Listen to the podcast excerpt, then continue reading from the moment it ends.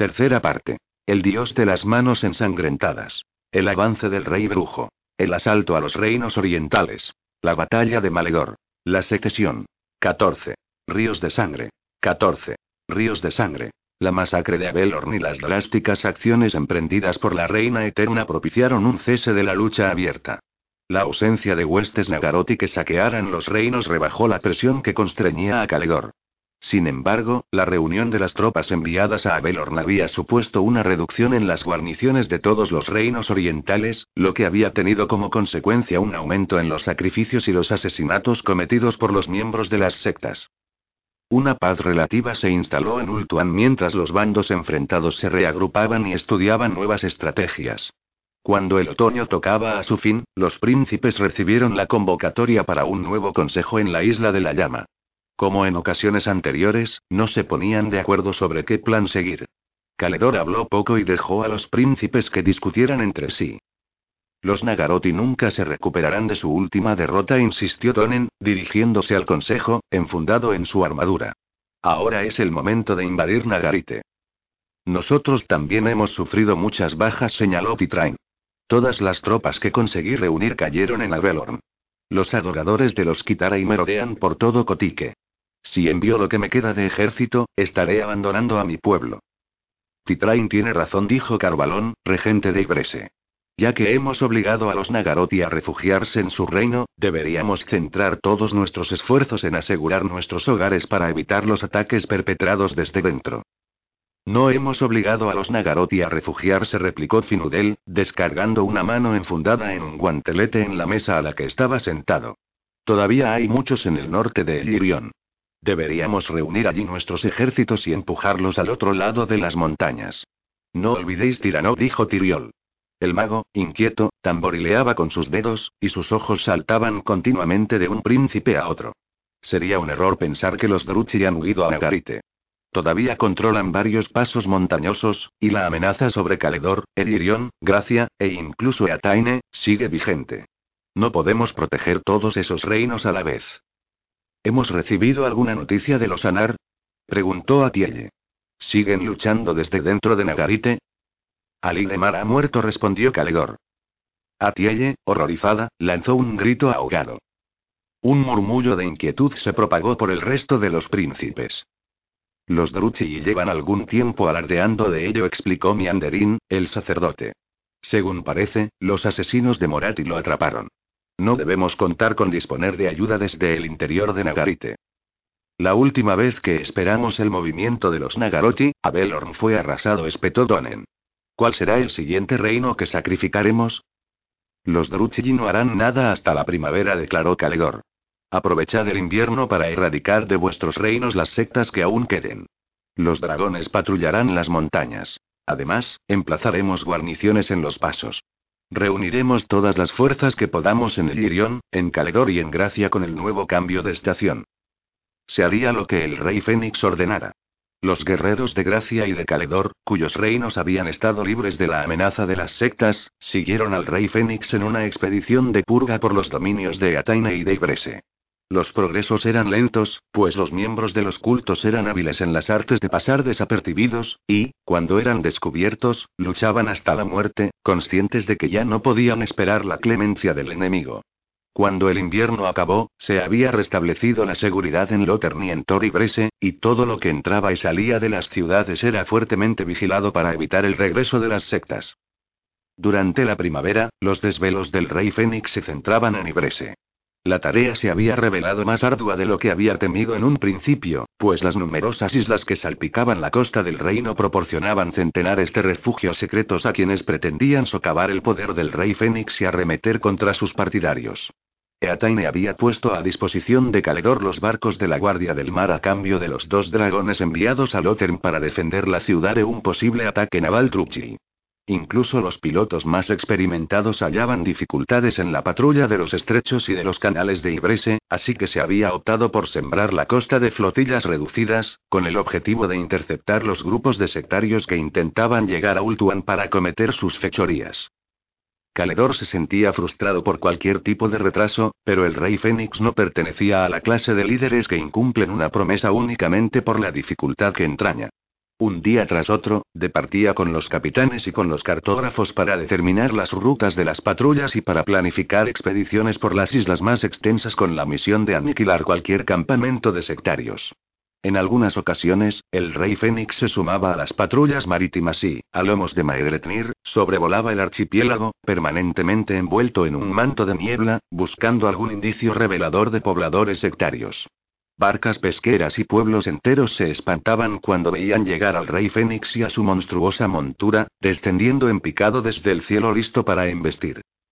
Finalmente, cuando la primavera dio paso al verano, Caledor se preparó para dirigirse a Cotique acompañado por un reducido ejército, ya que había destinado a un gran número de sus fuerzas y a sus príncipes dragoneros a la costa opuesta del mar interior, para que cooperaran en la protección de Lirión y de Gracia. Los Druchi apenas si habían realizado un puñado de incursiones desde el otoño, y el rey Fénix sospechaba que Morati planeaba una nueva ofensiva. Siempre con la preocupación de que la ocupación de Tiranoc amenazara a su vecino reino natal, Caledor nombró a Donen guardián del reino y le cedió la regencia mientras él se hallaba inmerso en sus obligaciones como rey Fénix. Tonen recibió con desagrado la noticia, pues pensaba que el hecho de que lo enviara de vuelta a Torcalet representaba una especie de castigo por defender abiertamente la invasión nagarite. Pese a que Caledor trató de convencerlo de lo contrario, resaltando la confianza que estaba depositando en él, Tonen enviaba frecuentemente mensajes desde su reino pidiendo que se le permitiera encabezar un ejército para la liberación de Tiranoc. Preocupado por que su hermano acometiera una acción imprudente, el rey Fénix interrumpió su avance hacia Cotique y regresó a Caledor para tratar de calmar los ánimos de Donen. La mañana que tenía previsto emprender el viaje hacia el sur, llegó un halcón mensajero cargado con un cristal de tiriol. El ave había entrado directamente en la tienda de Caledor, lo que había provocado el sobresalto del rey Fénix y de sus guardias cracianos. Dejadlo, ordenó el rey cuando uno de los leones blancos ya enfilaba hacia el ave rapaz. Caledor abandonó los mapas que estaba examinando y desasió la bolsita atada a la pata del ave. No era la primera vez que Tiriol utilizaba ese medio para comunicarse con él, pero mientras sacaba el cristal del saquito y lo depositaba sobre una mesa baja, tuvo el pálpito de que la llegada apresurada del halcón anunciaba noticias importantes. Había acertado. La imagen resplandeciente de Tiriol apareció en el centro del pabellón, deambulando por las alfombras. El mago estaba más inquieto de lo habitual, y se retorcía los dedos y sacudía la cabeza mientras hablaba. Rey Caledor, me temo que he tenido los ojos demasiado tiempo alejados de Saperi, dijo el mago. Mientras os ayudaba a encontrar a los sectarios en los demás reinos, las tinieblas se han cebado en mis propios dominios. A pesar de que he puesto todo mi empeño en su extinción, los agentes de Morati llevan mucho tiempo intentando empujar a algunos de mis vasallos hacia la senda tenebrosa. Pensaba que les había hecho comprender la locura que representaba anhelar los poderes de la brujería, pero mis advertencias parecen haber caído en saco roto. Hoy mismo he descubierto que se estaban llevando a cabo prácticas de brujería entre las paredes de mi palacio. Mi nieto Anamedión está muerto, y mi hija Illanita huido con los magos renegados. Tiriol interrumpió su deambular y se llevó una mano a la frente, con la cabeza gacha. Al cabo, se enderezó y reanudó su paseo de ida y vuelta. El hecho no tiene ninguna trascendencia directa. El palacio ha sido asegurado y lo he trasladado a un lugar seguro en las montañas. Si deseáis mandarme un mensaje de respuesta, el halcón me encontrará. Los hechiceros andan libres y causarán todos los estragos que estén en su mano. Han corrompido a algunos de mis estudiantes, y no exageraría si os explicara el daño que aún pueden causar. El mago se detuvo y tendió una mano hacia el cristal, en un gesto que era la mitad de súplica y la otra mitad de disculpa. Lo lamento, pero hasta que esta nueva amenaza sea eliminada, mis magos deben regresar a nuestro reino y buscar a estos practicantes de las sectas oscuras. Sé que esto os deja prácticamente indefenso contra la brujería de Morati, pero ha de ser así. Las torres de Saperi albergan muchos y muy valiosos secretos que no pueden caer en las manos de los Druchi. También sé que, en estos momentos, apenas si podéis desprenderos de las tropas de las que disponéis, pero cualquiera que sea el número de soldados que podáis enviar a Saperi para ayudarnos será de un valor incalculable. Somos un reino menos preparado aún que Cotique y Brese para una guerra convencional. Sin embargo, nos ha tocado a nosotros, y sé, en lo más hondo de mi corazón, que las batallas que nos esperan serán terribles. Tiriol hizo una reverencia somera. Ahora debo dejaros y prepararme para las batallas que se avecinan, Majestad. Os informaré en cuanto sepa algo más. La imagen despidió un resplandor final y se desvaneció. Caledor se quedó mirando el cristal con el ceño fruncido, fastidiado por no poder responder al momento. Llamó a un escribiente y le dictó un breve mensaje de contestación destinado a Tiriol, en el que le prometía su apoyo inmediato.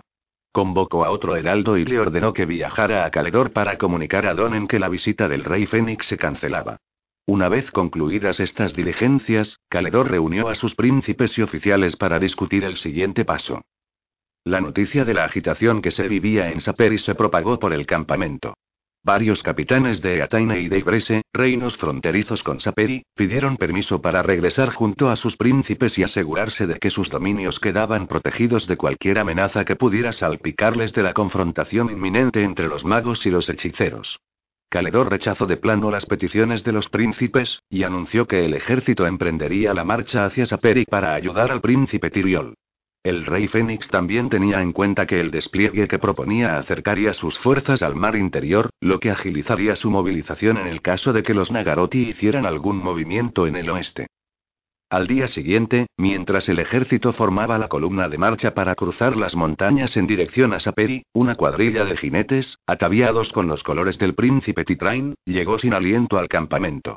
Los exhaustos heraldos rechazaron todas las atenciones e insistieron en comparecer inmediatamente ante Caledor. El rey Fénix los recibió al aire libre, pues durante los preparativos para la marcha, los criados habían desmontado el pabellón. ¿Qué ocurre? inquirió el rey Fénix, sospechando que el inexperto príncipe regente de Cotique iba a importunarlo con una preocupación insignificante o con un temor infundado. No sería la primera vez. Los Nagaroti han regresado respondió el jefe de los heraldos, quitándose el yelmo y haciendo una honda reverencia. Están atacando Cotique. ¿Qué? exclamó Calegor. ¿Cómo han podido atravesar Gracia tan rápido? No lo han hecho, Majestad, dijo el heraldo. Llegaron a bordo de una flota descomunal y desembarcaron a no más de seis jornadas de viaje. Un ejército de por lo menos 30.000 soldados está atravesando el Anulanuri. El príncipe Titrain no puede detenerlos con las pocas miles de tropas con las que cuenta. Caledor no salía de su perplejidad. ¿Cómo se las habían ingeniado los Druchi para mantener oculto un ejército de tal magnitud a ese momento? ¿Y de dónde habían sacado tantas naves para transportarlo? La respuesta no tardó en aparecérsele. El Tin dijo Caledor. Disculpad, Majestad. No os he entendido, dijo el heraldo. Los Druchi han abandonado a Tel Toralien, aseveró el rey. Han traído de vuelta a Ultuan a todos los guerreros que tenían desplegados en las colonias para acometer una nueva ofensiva. Como vos digáis, dijo el heraldo. ¿Qué respuesta deseáis que transmitamos a nuestro príncipe? Caledor no contestó al punto. Podía marchar hacia el norte ya mismo, pero su ejército y sus dragones estaban repartidos por toda Ultuan, y carecía de sentido enfrentarse a las huestes enemigas con las tropas de las que disponía. Tenía que hacer regresar del oeste a todos los guerreros que le fuera posible, aunque no se fiaba de dejar desprotegidos el Irión y Cracia. Dile a Titrain que se esconda, respondió al fin. Los heraldos se quedaron atónitos. Sulfurado, Caledor se extendió en sus instrucciones. Debe evitar la confrontación a toda costa y conservar todas las tropas que pueda hasta mi llegada. ¿Y qué ocurre con los civiles? preguntó horrorizado el heraldo. ¿Qué harán ellos mientras nuestros príncipes permanecen escondidos? ¿Cómo podéis abandonarlos a su suerte? También ellos deben ocultarse, dijo Caledor, insensibilizándose a la dureza de su decisión. De lo contrario, morirán. Los gemidos de los prisioneros y los gritos de los moribundos que yacían en los altares eran música para los oídos de Elebrón. Una pieza orquesta de dolor, sufrimiento y muerte que parecía el himno del mismo Caine. La elfa levantó la voz para alabar al dios de las manos ensangrentadas mientras observaba cómo arrastraban hasta el altar de Caine a otra cotana, que en vano forcejeaba para zafarse de los sectarios. Sus captores la arrojaron encima de la losa ensangrentada. En la pira situada a cierta distancia, las llamas rugían con tanta furia que Lebrón sentía el calor que despedían pese a que se hallaban más allá del alcance de una flecha. La columna de humo y fuego se elevaba alta en el cielo para entregar los espíritus de los sacrificados al Señor de la muerte. Elebrón sintió que un escalofrío de júbilo le recorría el cuerpo al contemplar la pira y pensar en los centenares de elfos que ya habían sido asesinados. Otros muchos miles los seguirían, hasta que Cotique sucumbiera a los aceros de los cainitas. El reino había sido su generosa recompensa por haber acabado con él, así llamado, Rey Sombrío. Era una retribución por la muerte de su hermana a manos del príncipe Anar. Más aún, suponía un reconocimiento de su dedicación al culto de Kaine, y había llegado acompañado por una ristra de alabanzas salidas de los labios de Morati. El Hebrón se había recreado en cada cumplido. Se había regodeado de las lisonjas de los oficiales y de los príncipes reunidos mientras Morati enumeraba sus logros y los ponía como ejemplo para todos los demás. Después había regresado, todo lo rápido que le había permitido el barco que la transportaba, a la flota que aguardaba fondeada, acompañada por su padre, el príncipe Aladrián. De nombre, el ejército, las huestes desposeídas de Atel Toralien, era de su padre, pero ella sabía que en espíritu le pertenecía. Durante los largos años de asedio que había soportado su ciudad natal en las colonias, el había inculcado el culto a Caine y sus rituales en la población, y cuando las fuerzas desplegadas contra ellos se multiplicaron, el pueblo de Atel Toralien se entregó al dios de las manos ensangrentadas. El resto de los elfos de las colonias había revelado su debilidad de espíritu y había caído frente a los muros de la ciudad una y otra vez, y sus cuerpos se habían recogido para ofrecérselos al Señor de la Muerte en agradecimiento por la protección que dispensaba a Atel Toralien. Las tropas asaltantes que alcanzaban las murallas habían sido hechas prisioneras, y sus chillidos interminables habían mantenido a los ejércitos sitiadores en vela durante noches, mientras los habitantes de la ciudad celebraban festejos para honrar a su deidad sedienta de sangre. En un principio, Elebrón se había sentido consternada cuando Alandrian les había comunicado a ella y a Gilead que iban a entregar la ciudad al enemigo, y solo se sintió aliviada cuando se enteró de que Aptel Toralien sería arrasada y de que todos sus habitantes serían evacuados a Ultuan. La población de Atel Toralien había demostrado ser más fuertes que sus hermanos de Nagarite, y ahora regresaban a su ancestral patria para ayudar a los príncipes y a los capitanes que en el pasado los habían mirado por encima del hombro. Sonriéndose con el recuerdo evocado, el Hebrón reunió a su guardia personal, cuya capitana era Lianin, en otro tiempo sirvienta de Hebrón y ahora la más despiadada de sus vasallas. El cuerpo de 300 guerreras, que Hebrón había bautizado con el nombre de las novias de Caine, había sido el primero en desembarcar, y había caído sobre Cotique como una tormenta sangrienta.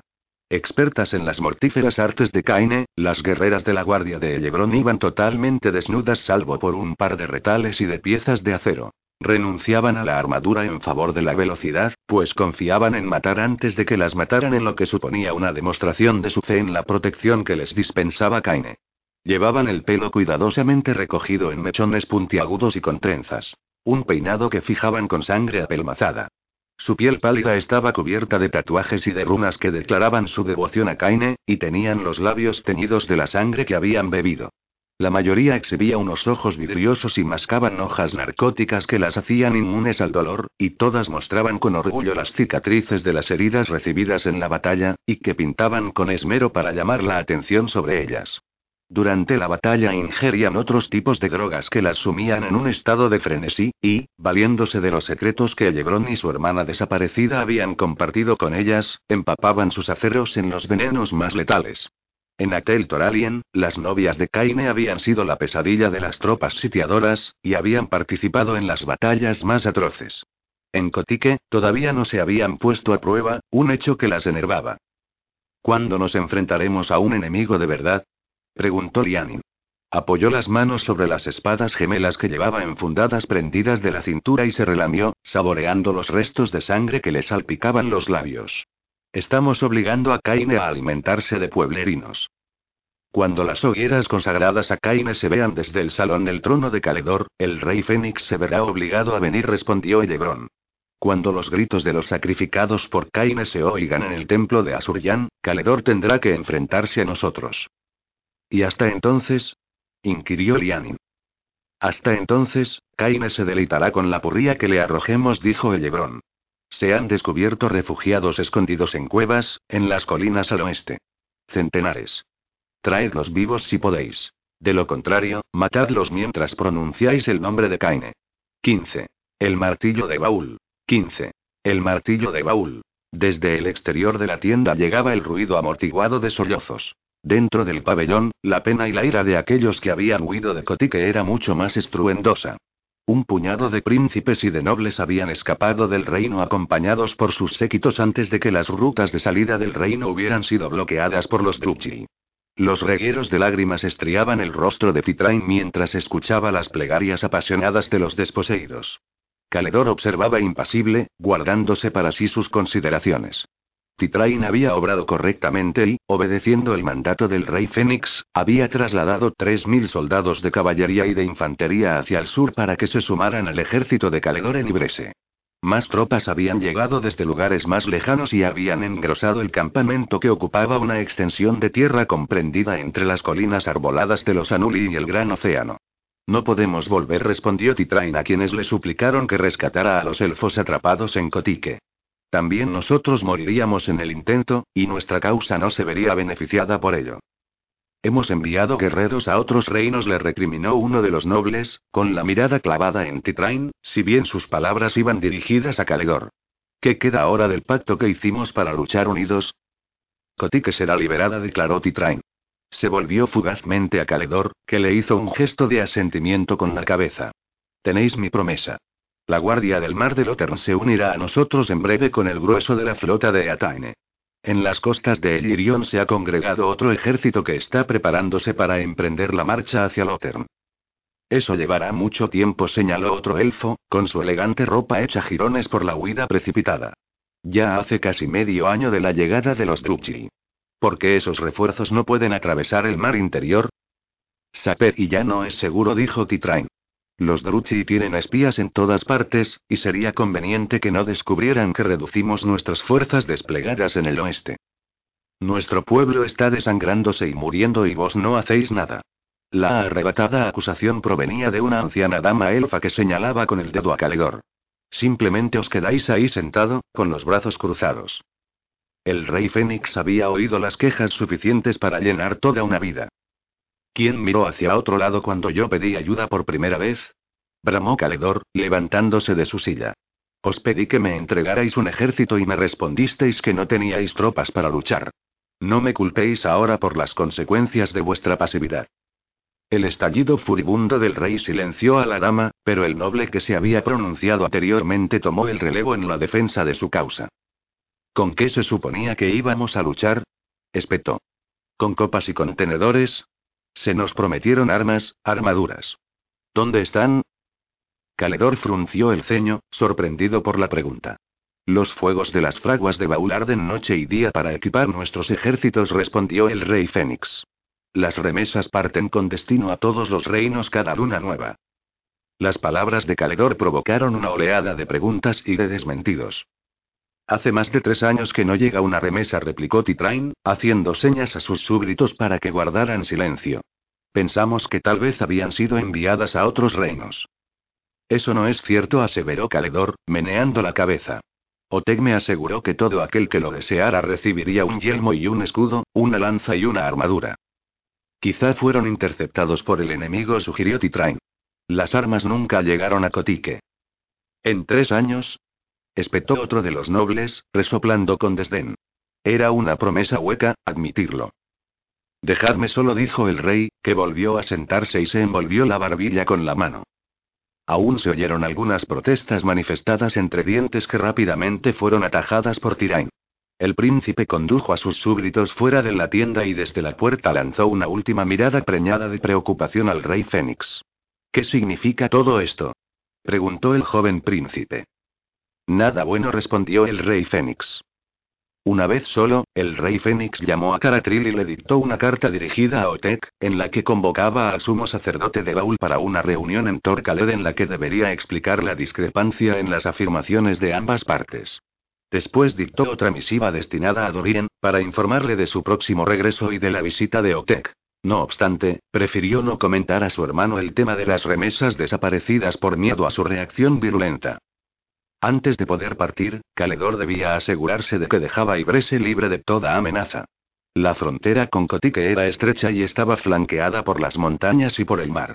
Las peculiaridades del territorio habían permitido que los Druchi se apoderaran del reino con una relativa comodidad, pero también hacía que la ruta de paso al reino vecino fuera predecible y facilitaba su protección. Mientras Tiriol mantuviera el control de Saperi y la flota de Lothern protegiera las islas cambiantes que se extendían desde la costa ibresiana, los Drúchigi no podrían lanzar un ataque sorpresa. No era que Caledor esperara una nueva ofensiva tan pronto, pues, de acuerdo con los informes que le habían entregado los pocos afortunados que habían cruzado la frontera desde la invasión de Ruchi, estos estaban más preocupados en someter a los habitantes de Cotique. El rey Fénix pasó un tiempo considerable en compañía de sus oficiales, elaborando detalladas disposiciones para el ejército. Los dragones representaban su arma más poderosa, aunque ya se había demostrado que estaban lejos de ser indestructibles, y los príncipes de Caledor serían los encargados de formar una implacable fuerza de reserva con base en Ibrese. En el caso de que los Druchig intentaran cruzar a Ibrese, los jinetes dragoneros lanzarían una respuesta contundente mientras el resto de las fuerzas leales se reunían para confrontar la amenaza. Cuando Caledor tuvo la tranquilidad de que podía regresar a su reino para ocuparse del asunto de los pertrechos, emprendió el viaje a lomos de Maegretnir. Durante el transcurso de su viaje a Caledor, el rey Fénix se reunió con Tiriol en Saperi y con el príncipe Aeretenis en Lothern. La situación en ambos reinos iba todo lo bien que podía esperarse. Los magos oscuros habían arrasado buena parte del territorio de Saperi con sus prácticas brujescas, pero los súbditos leales a Tiriol habían conseguido confinarlos en las montañas. Aeretenis, por su parte, dio garantías a Caledor de que su flota mantenía el control de mar interior y que permanecía alerta a cualquier amenaza de invasión procedente del norte de Elirion o de la devastada Avelorn. Del oeste llegaban pocas noticias, lo que era motivo de turbación para el rey Fénix, aunque le tranquilizaba el convencimiento de que, por el momento, los Druchi habían volcado toda su atención en Cotique. Caledor se desvió de su itinerario y pasó unos días en Torelir con Finudel y Atielle, que vigilaban las fortalezas del norte en manos de los Druchi y las torres de vigilancia erigidas en los pasos montañosos. Apenas si había actividad de la que informar, y daba la impresión de que, por ahora, la guerra se había trasladado casi enteramente al este. Para preocupación de Caledor, todos los príncipes se quejaron de recibir menos armas de las prometidas, y no únicamente en los últimos tiempos. Caledor albergaba la esperanza de que Optec le ofreciera una explicación satisfactoria para la escasez de las remesas, una falta de materia prima, tal vez, pero temía que otras fuerzas de naturaleza mucho más siniestras estuvieran detrás del asunto, si bien no conseguía figurarse de qué modo. El rey Fénix pensaba que de haber habido traidores en la flota caledoriana, estos ya habrían sido desenmascarados, pues los Druchigi necesitaban las embarcaciones como el comer para poder enfrentarse a las naves de Lothern. Cuando por fin llegó a Torcalet, Caledor fue recibido sin apenas ceremonia. Los guerreros que podrían haber conformado la Guardia de Honor estaban empleados en una empresa mucho más útil, como era la patrulla de la frontera con Tiranoc. Tonen recibió a Caledor acompañado por un puñado de criados de su séquito, y los dos hermanos se dirigieron directamente al salón del trono. Me siento como un animal enjaulado, rezongó Tonen mientras Caledor se instalaba en su trono. Aparecieron varios criados que traían comida y vino, pero el rey Fénix rechazó los manjares con un gesto de la mano, preocupado por la actitud de su hermano. No puedo ser rey a menos que tenga la certeza de que Caledor se mantiene seguro, replicó. A ti he confiado su cuidado, porque sé que antepondrás la protección de nuestras tierras a cualquier otra cosa. Aquí no hay guerra, se quejó Donen. No llega ni un rumor de batalla desde Tiranoc, y me paso el día sin hacer nada. Finudel no me necesita, y no hay sectas a las que expulsar. Me siento desaprovechado, Imric, cuando podría estar luchando en Cotique. Cuando esté preparado para echar a los Druchi y de Cotique, te llamaré, Tonen dijo el rey, sin dar importancia a que su hermano se hubiera dirigido a él con su antiguo nombre. Eres el primero que elegiría para luchar a mi lado. Entonces, ¿por qué estás aquí y no liderando el ejército en Cotique? preguntó Tonen, sirviéndose un poco de vino. ¿Todavía no ha llegado Otek? inquirió el rey Fénix. No. Hace más de un año que no lo veo, respondió Donen, que se dio cuenta de la expresión de gravedad de su hermano y también torció el gesto con preocupación. ¿Ocurre algo? No lo sé, confesó Caledor. El suministro de armas ha menguado. He convocado a Otek para pedirle explicaciones. Ya tendría que haber llegado. Quizá el trabajo lo mantiene ocupado, sugirió Donen.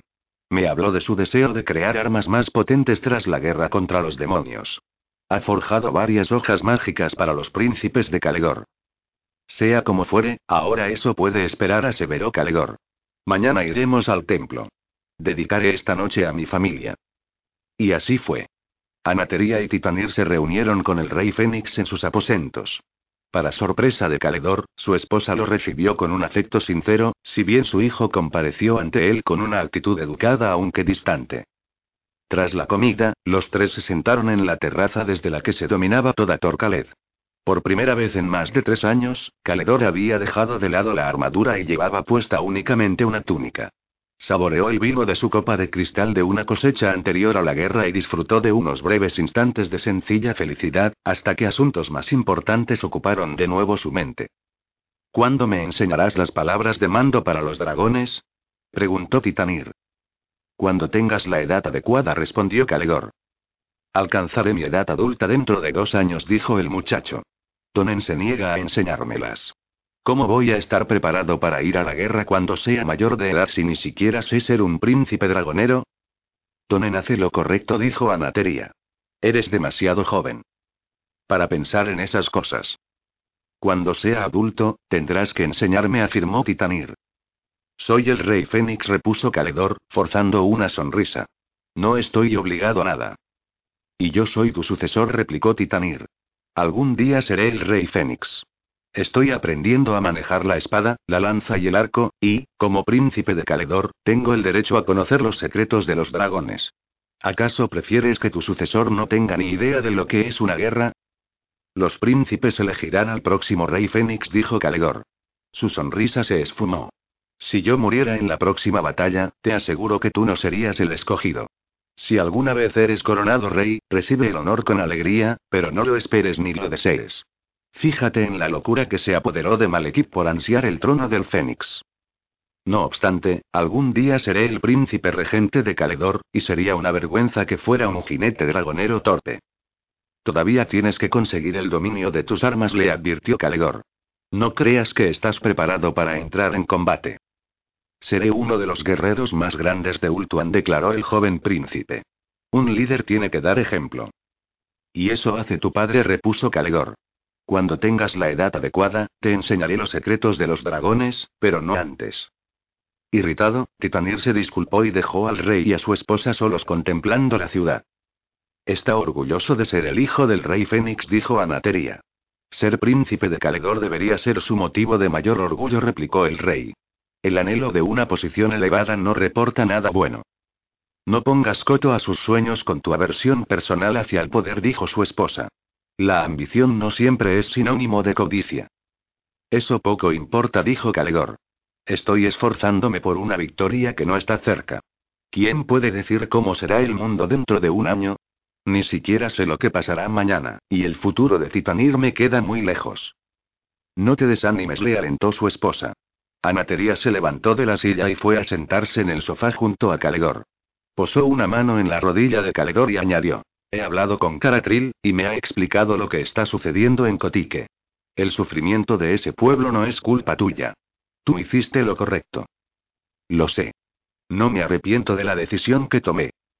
Y si Atel Toralien ha caído, tal vez recibas refuerzos de las colonias. Todavía no han llegado, dijo Calegor. El único motivo de su demora puede ser su negativa a venir. Me temo que con los Nagaroti fuera de Kinarwan, los líderes del resto de las ciudades no estén demasiado preocupados con el destino de Ultuan. Como rey, es tu deber hacer que se preocupen, aseveró Anateria. Caledora sintió sin demasiado entusiasmo. Ya veremos, dijo el rey. A ver con qué nos despertamos mañana. El día siguiente amaneció con el cielo encapotado y con un viento frío. Tonen y Caledor volaban hacia el sur con destino al yunque de Baúl, el mayor templo consagrado al tullido dios herrero de los elfos. La noche ya se les echaba encima cuando Caledor divisó el fulgor de llamas en la distancia. Situado en el extremo de la cordillera del Espinazo del Dragón, y separado del resto de las montañas por un vasto valle, un pico solitario proyectaba su sombra sobre la costa, envuelto por nubes y gases.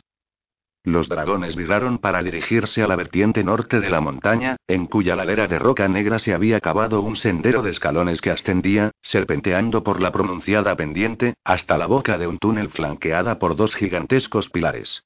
Sobre cada una de las columnas se alzaba una estatua de baúl con las piernas flexionadas. En la de la izquierda, el dios de los artífices trabajaba sobre un yunque, con un martillo de rayos en las manos. En la otra, aparecía encadenado, sollozando sobre la espada de Caine que había forjado. Ante estas columnas se posaron los dragones. Su llegada no pasó desapercibida, y del templo emergieron varios acólitos, equipados con pesados delantales y gruesos guantes, para ver cómo descendían de las bestias los príncipes. No esperábamos vuestra visita, dijo uno de los jóvenes elfos, con sus ojos intactos abiertos como platos de la sorpresa. ¿Buscáis a Otek? Así es, respondió Caledor. Condúcenos hasta él. Ahora mismo está ocupado, respondió el acólito. Ha estado trabajando duro con los herreros principales en el santuario interior. Enviaré un mensajero para que le anuncie vuestra llegada. Caledor accedió a que los condujeran a él y a Donen hasta el interior del templo. Los llevaron hasta una cámara secundaria cuyas paredes de roca lisa estaban cubiertas de gruesos tapices en los que se representaba a Baúl y a sus sacerdotes forjando armas para Enarión. El estruendo de los martillos resonaba por los austeros pasillos, y el olor a azufre estaba presente en cada bocanada de aire que se inspiraba. Los dos príncipes esperaron un rato en silencio, hasta que los sobresaltó el eco de unas voces alteradas. Las palabras llegaban distorsionadas tras su paso por el laberinto de cámaras y de túneles del templo, de modo que eran ininteligibles, sin embargo la ira con la que eran pronunciadas era evidente. Parece que a Oteg no le hace gracia recibir invitados, dijo Dorian, esbozando una sonrisa. No es solo eso, replicó Caledor, poniéndose en pie. Justo en el momento en el que el rey se enderezaba, un alarido de dolor retumbó por todo el templo, seguido por una retaíla de chillidos aterrorizados. Caledor salió disparado de la cámara, con la espada desenfundada y con Donen a su estela. Casi inmediatamente, los príncipes aparecieron en otra estancia con las paredes flanqueadas por toneles. Un acólito pasmado los recibió con los ojos completamente abiertos. ¿Dónde está Otek? le interrogó Caledor. El elfo señaló en completo silencio una de las dos puertas que había en el lado opuesto de la cámara, y el rey Fénix salió corriendo hacia ella mientras seguían llegando más gritos desde las profundidades del templo. Caledor y Donen se encontraron entonces en una vasta caverna, dividida por un río de fuego sobre el que se extendía un estrecho puente en arco. Otro puñado de estatuas de baúl flanqueaban el paso elevado, todas ellas con el dios de los herreros enarbolando el martillo de rayos. En el otro lado de la cima se divisaba, a través del fuego y de la neblina que emanaba del río de lava, un tumulto de elfos vestidos con túnicas y de guarniciones de sacerdotes enzarzados en una pelea. Caledor enfiló por el puente, con Donen pisándole los talones, y, cuando alcanzó la parte más alta de la construcción en forma de arco, vio que dos puertas de bronce descomunales se abrían en la pared del fondo de la cámara. Al otro lado de las puertas centelleaban las luces de los hornos, y Caledor notó el flujo de magia que se deslizaba por las puertas abiertas. El rey descendió a la carrera la otra vertiente del puente, ignorando por completo qué estaba sucediendo. Había por lo menos una docena de sacerdotes luchando. Algunos, armados con martillos de fija. Otros, con cuchillos o espadas sustraídas de los arsenales. Y aún otros que empleaban las manos, e intentaban arrastrar a sus contrincantes hasta la cima tomada por el fuego. Cuatro cuerpos pertenecientes a ambos bandos yacían en el desnudo suelo rocoso. Caledor no sabía a quién respaldar. Cinco sacerdotes bloqueaban el paso por las puertas abiertas, y el resto estaba intentando colarse dentro. El rey no sabía si los traidores trataban de tomar el santuario interior, o si estos eran los que impedían el acceso a los otros. Abrid paso al rey Fénix.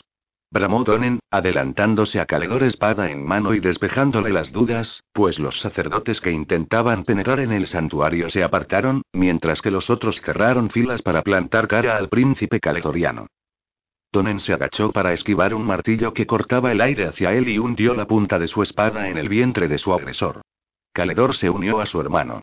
Cargó con el hombro por delante contra otro sacerdote renegado y lo tiró al suelo, y su espada encontró el pecho de su oponente y le rajó las costillas y el esternón dejando una estela de fuego.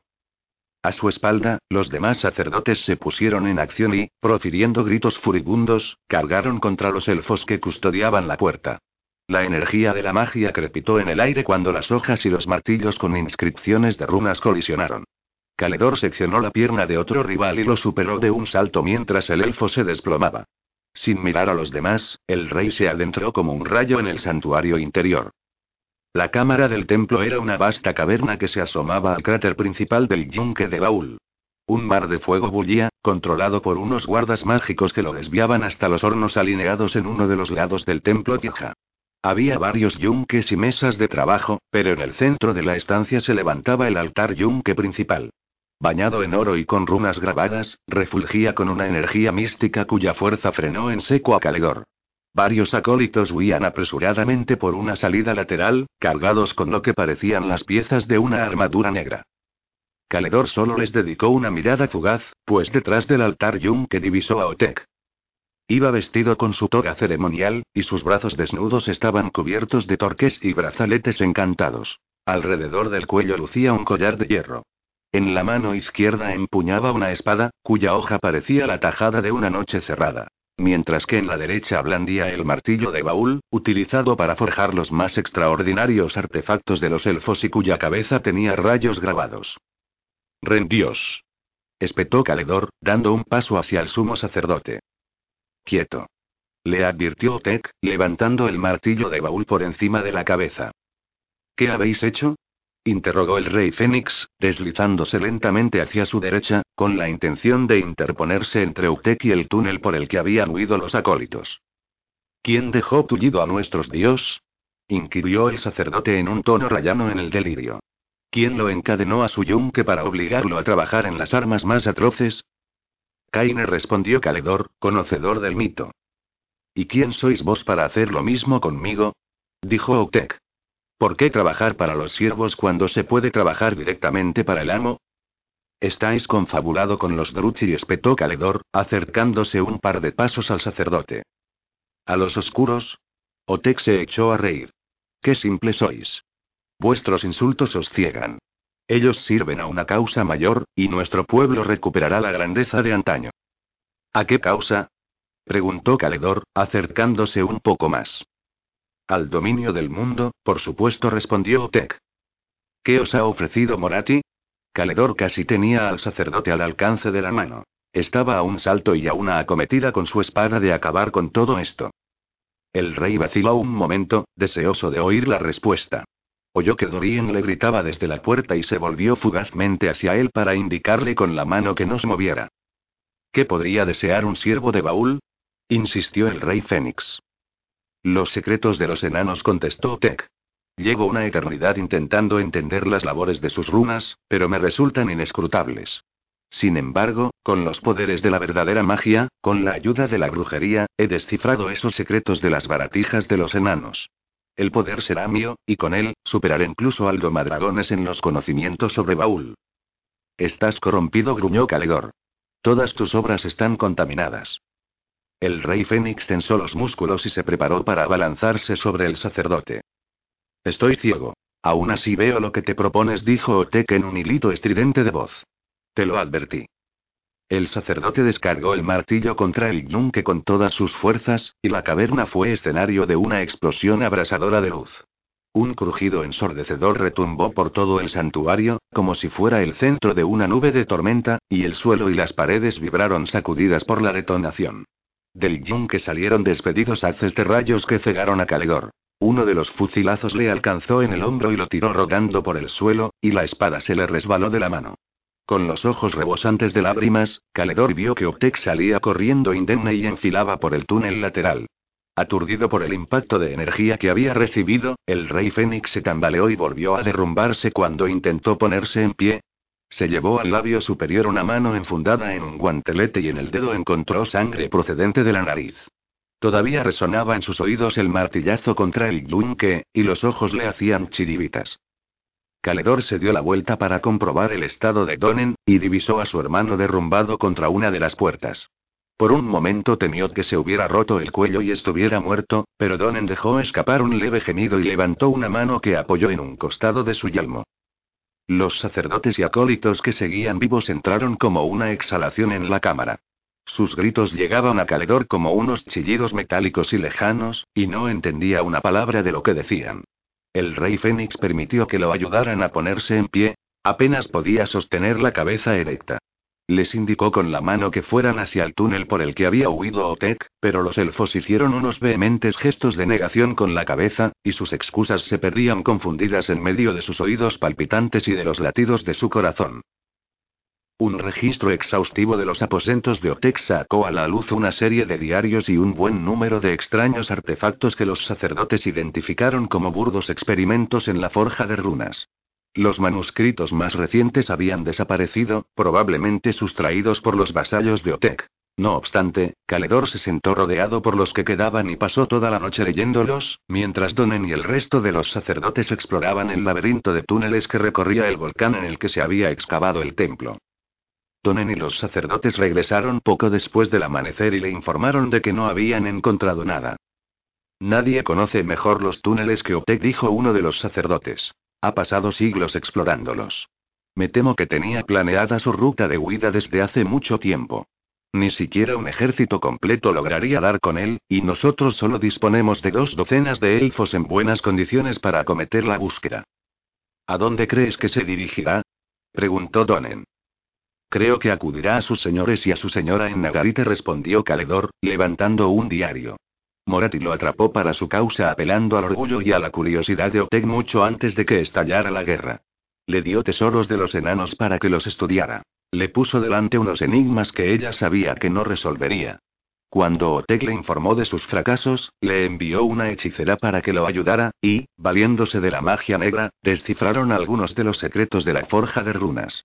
Otek quedó así atrapado en la senda de la traición. Ha pasado muchos años trabajando en secreto, dijo el sacerdote, hojeando uno de los volúmenes encuadernados en piel. Ha tomado notas meticulosas, pero no soy capaz de descifrar muchas de ellas que se refieren a prácticas de magia negra y sacrificios que yo no entiendo. Está haciendo una armadura, dijo Caledor. Vi a sus vasallos huyendo con él, y en sus diarios empieza a referirse a ella desde el comienzo de la guerra contra los Nagaboti. ¿Con qué objeto está haciéndolo? No consta en ningún lado. El resto de los sacerdotes que actuaban bajo su influjo han estado utilizando la forja para abastecer a los Druchi de armas con encantamientos, y han estado desviando las remesas de pertrechos hacia Nagarite. La traición lleva perpetrándose desde hace tiempo, dijo Donen, y, por ello, es sumamente perjudicial. Se ha llevado el martillo de baúl, señaló el sacerdote. Sin él, nuestras labores de forja se ven considerablemente afectadas. Otek era el más sabio de todos nosotros, y ahora hemos perdido los encantamientos más poderosos. Sin duda caerán en manos de los Druchi, que los volverán contra nosotros. Está siendo un año realmente nefasto, dijo Donen. Parece como si las fuerzas contra las que nos enfrentamos no dejaran de crecer, mientras que las nuestras menguan día a día.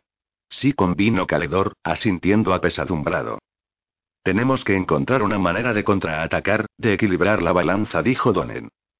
Por primera vez desde que había sido coronado rey Fénix, Caledor se sentía superado por la tarea que se le presentaba. Después de cada victoria que había cosechado, el enemigo había resurgido. Cualquier ventaja que creía poseer los dragones, los magos de Saperi, los poderes de Reina Eterna, los artificios de Baúl se la habían arrebatado. En trece años que duraba ya la guerra, nunca se había sentido derrotado, pero ahora no veía el modo de salir victorioso de ella. Se volvió a Don en fe y resolución en la expresión de su hermano.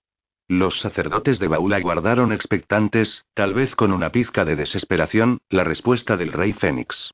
Pero Caledor no tenía ninguna respuesta que ofrecerles. No había una estrategia infalible que diera un vuelco a la situación. Se sentía desamparado y sin esperanza, y la carga del deber nunca le había pesado tanto. Seguiremos luchando, declaró al fin. Sus palabras le sonaron huecas en la cabeza, pero insufló ánimos en los elfos que lo rodeaban. La sensación de ardor nunca desaparecería. Todavía atormentaba la mente de Malekith mucho después de que su cuerpo pereciera dolorosamente en las llamas. ¿Se habría sentido así su padre? ¿Sería ese deseo de escapar del influjo de la bendición de Asuryan lo que lo había empujado a empuñar la espada de Kaine? Esa idea aplacó al príncipe de Nagarite. Su padre lo había soportado, y también él lo haría. ¿Qué era este martirio sino otra oportunidad de demostrar su superioridad? Cuando se presentara de nuevo ante los príncipes para reclamar su derecho a ser coronado rey Fénix, ninguno de ellos se atrevería a alzar su voz en contra. Quedaría clara su fortaleza de carácter. ¿Quién de ellos podría negar que había superado la prueba de Asuryan? Sonrió al pensar en ello, y la carne agrietada de lo que quedaba de su rostro se arrugó. La envidia alimentaba su resistencia. El usurpador, Belshazzar, había preparado a Imrik como a un semental campeón, cuando en realidad no era más que una mula lenta y pesada. Los demás príncipes no habían visto la realidad cegados por los arrullos de Belshazzar. Cuando se presentara la prueba de que Asuryan había aceptado a Malekith, se darían cuenta de la red de mentiras tejida por los caletorianos y por sus partidarios. Tal vez, incluso Imrik se arrodillara ante él, igual que había hecho él, con tanta elegancia, ante los pies de Belshazzar. La cortina que rodeaba el lecho se agitó, y Morati se inclinó sobre él.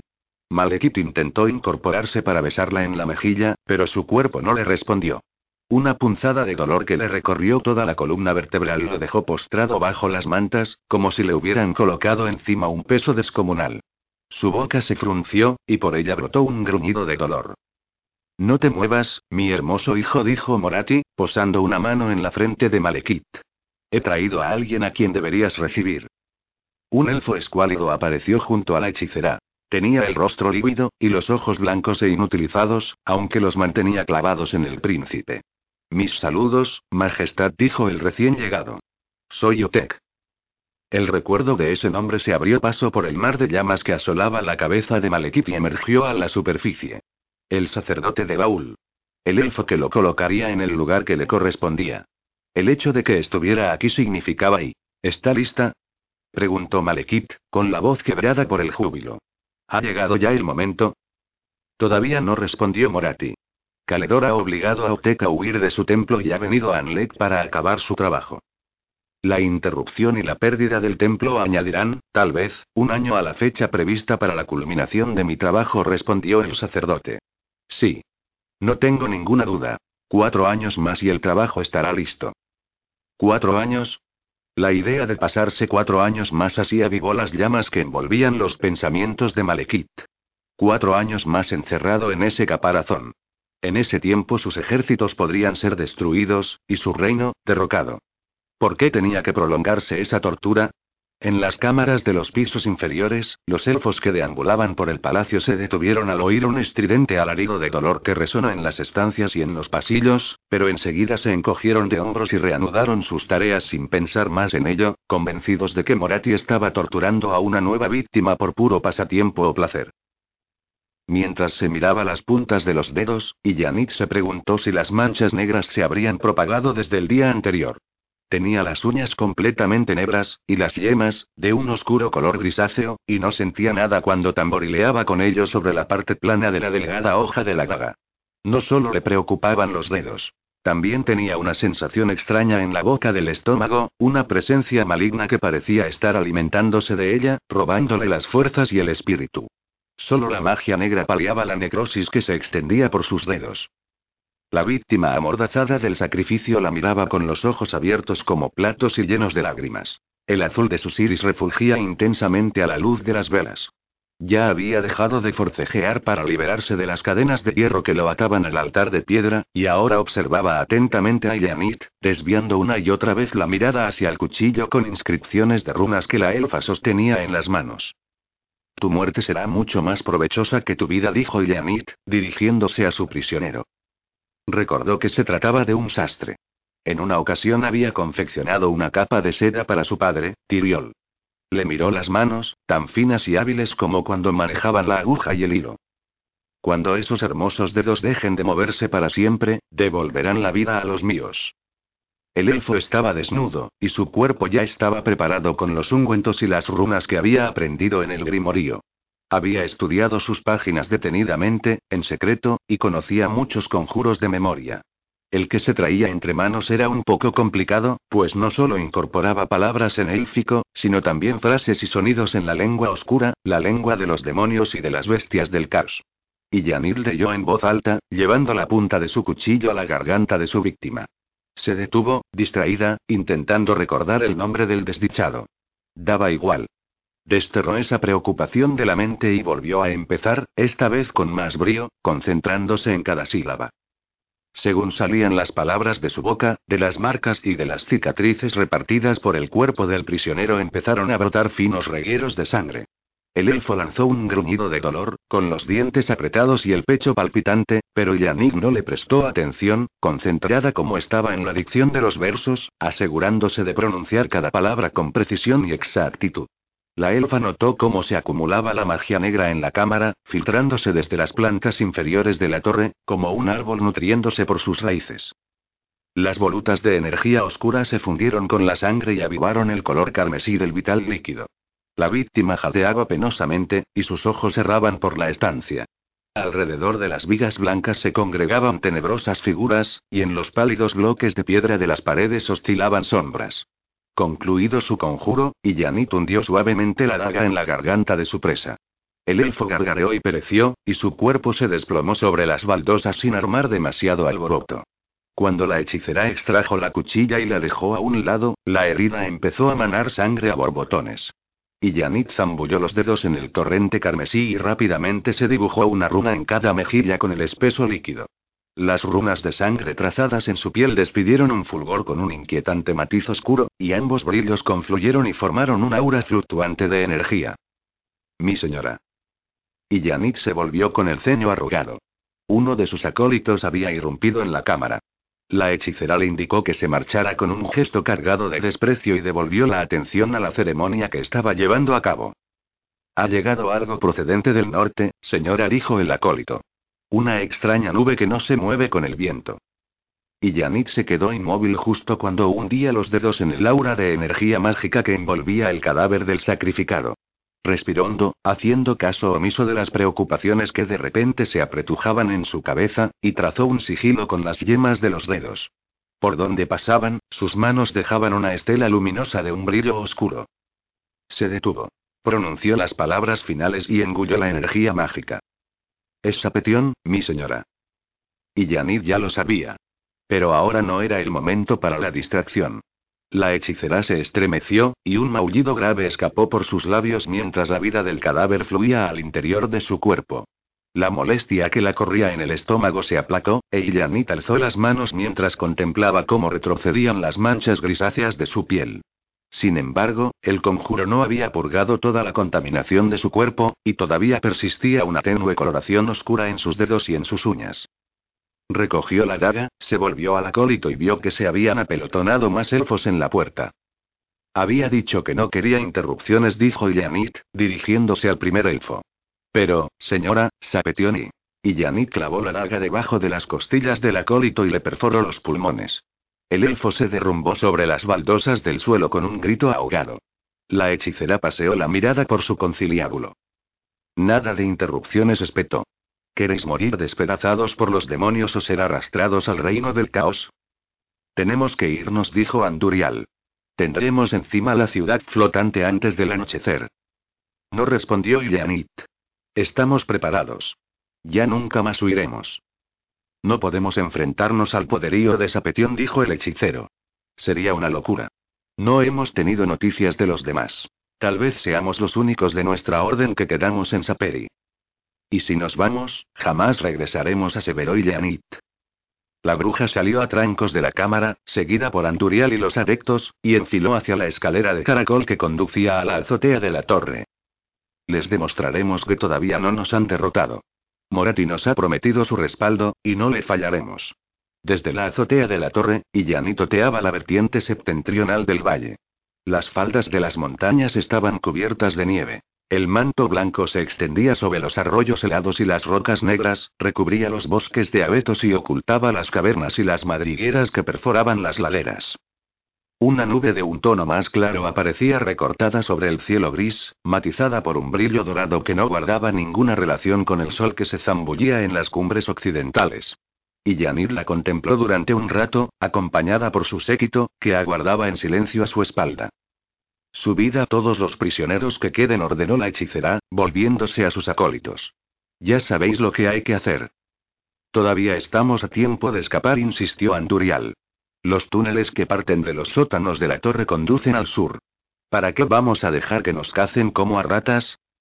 Mataron a mi hijo. Rugió Ilianit. Él mató a mi hijo, a su propio nieto. Y le haré pagar con sangre su crimen. Desafeos de esas dudas cobardes y emprended los preparativos. Desde lo alto de su propia torre en el corazón de Sapetión, Tiriol tenía la mirada fija en el sur, en dirección a la ciudadela que sobresalía de la ladera arbolada de la Nultin Rainit. Sentía la magia negra que rondaba aquel lugar, y sabía que no se había equivocado al adivinar el esconderijo de Illanit. Su hija era la última que quedaba con vida de los hechiceros que se habían rebelado contra él. Y se había ocultado allí, en la torre que la había visto nacer. Era tan predecible que Tiriol se sintió un tanto decepcionado. Por el valle que se extendía debajo, cubierto por la sombra de la ciudad flotante, cuatro mil arqueros y lanceros marchaban hacia la torre. Tiriol sospechaba que Illanit tenía vasallos dispuestos a luchar. Miembros de las sectas y agentes de los dioses menores, amigos que le mantuvieron su lealtad tras su traición y ciudadanos a los que hubiera hechizado o amenazado para ponerlos a su servicio. Por ello, el señor de Saperi sabía que la batalla que se avecinaba probablemente no se decidiría con flechas y lanzas. La magia era el arma que habían empleado ambos contendientes hasta entonces, y también la magia había sido la culpable de la devastación de buena parte de su reino. A pesar de que se enfrentaba a su hija, la hechicera no le despertaba ningún sentimiento de compasión. Y Janit estaba poseída por sus ansias de poder, e incontables eran las vidas que se había llevado por delante en su persecución de la maestría en las artes oscuras. Tiriol detectaba que los vientos mágicos estaban corrompidos por la sangre derramada en los sacrificios. El sol se ponía por el oeste y el cielo se teñía de unos intensos rojo y púrpura cuando Sapetión alcanzó la torre. Miles de faroles mágicos arrojaban su brillo por las ventanas de la elevada construcción, creando en el valle un campo artificial de estrellas multicolor.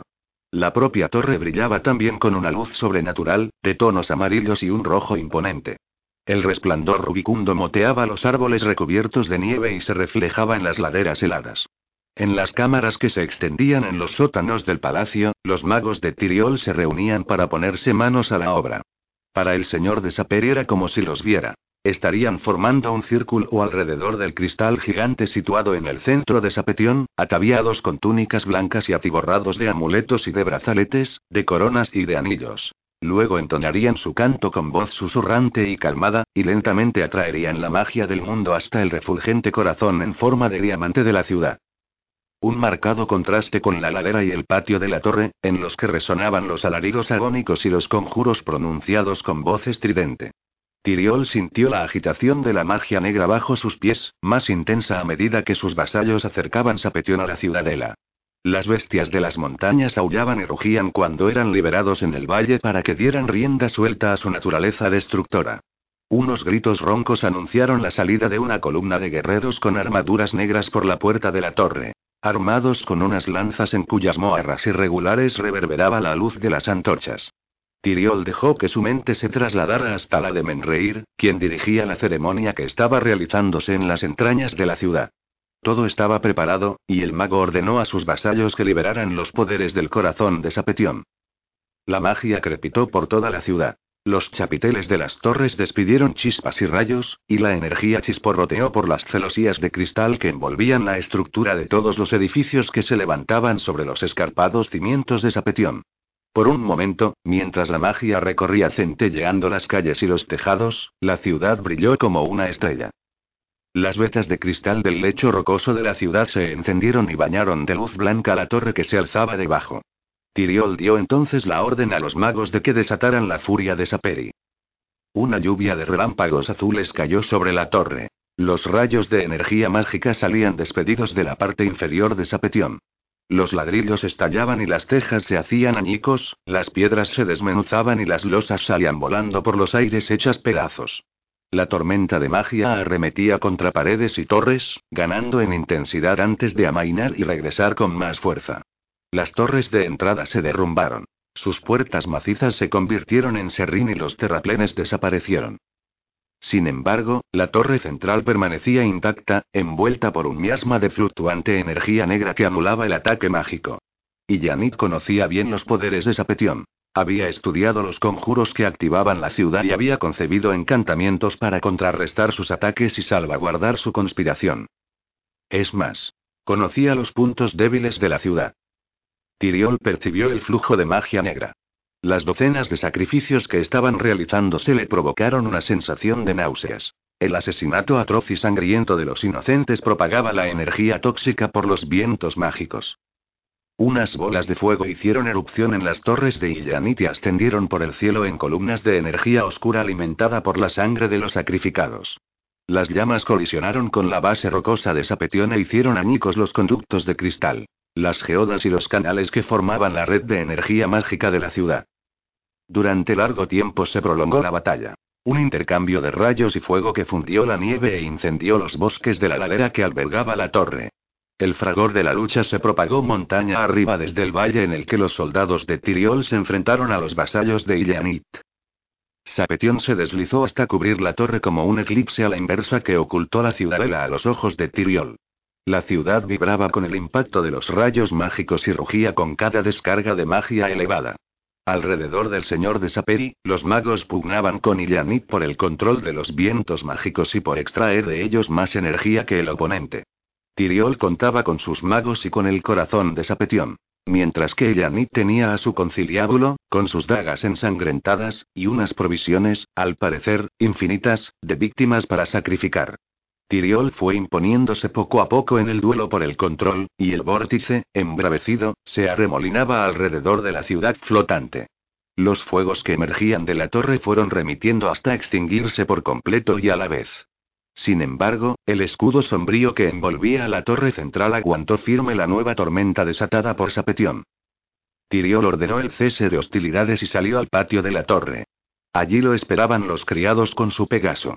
El mago se encaramó a su corcel alado y ascendió al cielo de Sapetión, donde se le unieron magos de menor rango montados sobre águilas gigantes y más pegasos. El príncipe de Saperi, empuñando su báculo llameante, hizo una indicación a sus subordinados para que descendieran a la torre. Y Yanid divisó el descenso vertiginoso de los magos, todos ellos blandiendo un báculo refulgente y una espada de fuego, que atravesaban los límites de la ciudad directos hacia ella. Sus cálculos habían fallado.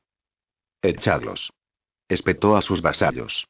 Y sacudiendo la daga hacia los prisioneros que quedaban vivos, apenas una docena en medio de la carnicería perpetrada en la azotea de la torre, añadió.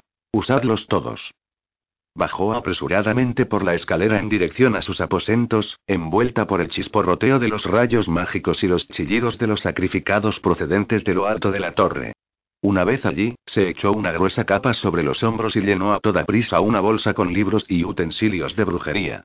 Estallaron los gritos agónicos de sus adeptos pereciendo en la azotea, y la hechicera apretó el paso y se deslizó por la escalera que conducía a las catacumbas. La torre volvió a temblar y del techo cayó una lluvia de cascotes de yeso. La escalera y los pasadizos estaban llenos de escombros, y en un par de ocasiones tuvo Yannick que emplear sus poderes para despejar el camino, arrojando salvajes rayos de magia para destruir los obstáculos. A medida que descendía a los abismos de la torre, el flujo y el reflujo de magia se incrementaban. Los bloques de piedra de las paredes vibraban y en el aire flotaba pesada energía oscura que emanaba del suelo, y desde arriba llegaban el crepitar de las llamas y unos aullidos de origen sobrenatural. Y Janito oyó a su padre gritando su nombre, y su voz retumbó por los pasillos y por las escaleras. La hechicera no vaciló en su vida. Cerró de un portazo un rastrillo con una sacudida de la mano y se adentró corriendo en una cámara cavada hoscamente en las profundidades de la ciudadela. Musitando unas palabras que tenía preparadas, y Yanir liberó un conjuro sin interrumpir su carrera. Las paredes de roca empezaron a vibrar y el suelo tembló durante unos segundos. Con un crujido ensordecedor, el techo se derrumbó a su espalda y la cámara subterránea quedó sellada. Delante de ella, una red de túneles se internaba en las montañas. Sacó una varita del cinturón y la energía hizo brillar la punta. La luz alumbró las paredes húmedas y el suelo cubierto de charcos. Había goteras y regueros de agua por todas partes. No era el final que había previsto, pero todavía seguía viva. Y Yanid no era tan orgullosa como para no reconocer una derrota. Ya llegaría el día que se vengara de su padre. Llegada a una bifurcación, sintió el flujo de magia y oyó los golpes que propinaban contra el obstáculo de rocas que había creado por medios brujescos. Sus perseguidores estaban acercándose, y todavía le quedaba un largo camino hasta Nagarite. 16. Un nuevo poder. 16. Un nuevo poder. Como en ocasiones anteriores, la guerra quedó en suspenso sin un claro dominador. Todavía conmocionado por la traición de Otek, Caledor se sintió alentado por las noticias llegadas de Saper y Tiriol y sus magos se habían impuesto a los Druchi y los habían expulsado de su reino. No obstante, buena parte del territorio de Saperi había quedado devastado por las batallas de magia libradas, y la mayoría de los hechiceros oscuros, incluida la hija del príncipe, habían sobrevivido para asolar el mundo con sus perversos poderes.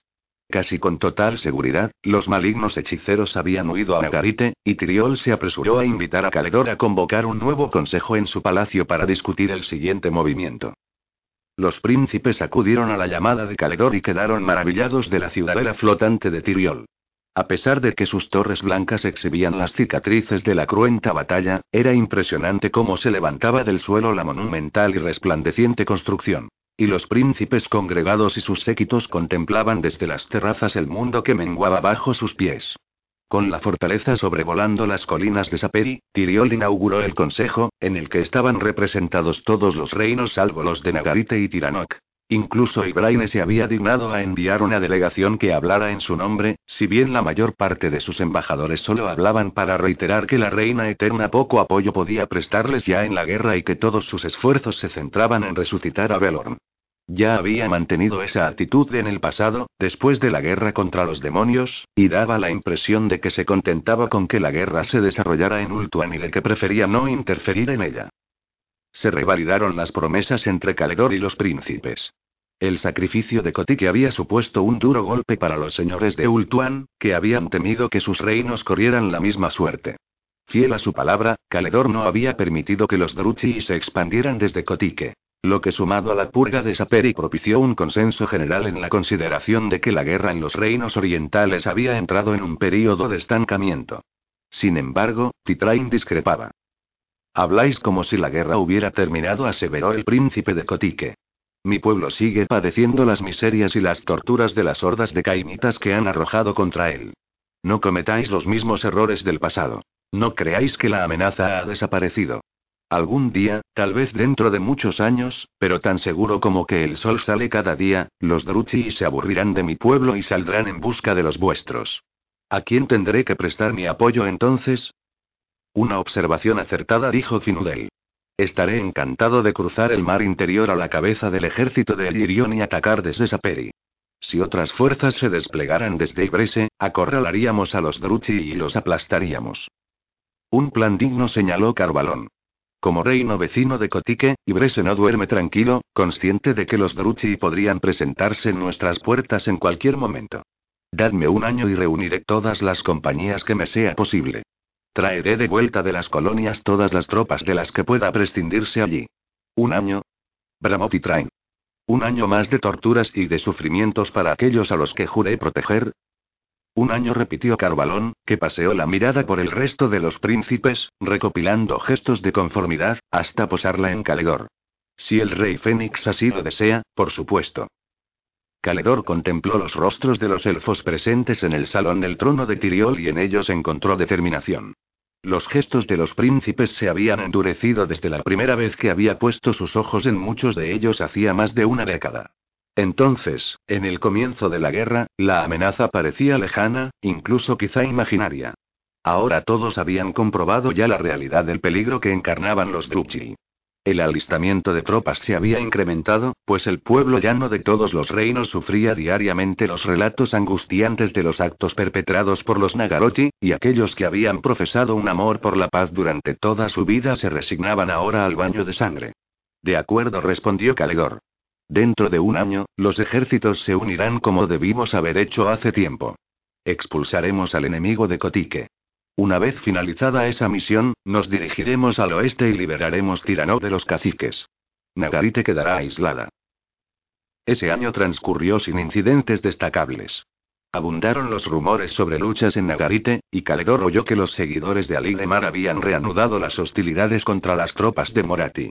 Los príncipes habían dado su respaldo incondicional a Caledor y, valiéndose de todas sus influencias y habilidades políticas, habían hecho arribar naves cargadas de elfos desde el otro lado del gran océano, desde el Tinalban y más allá, preparados para servir al rey Fénix.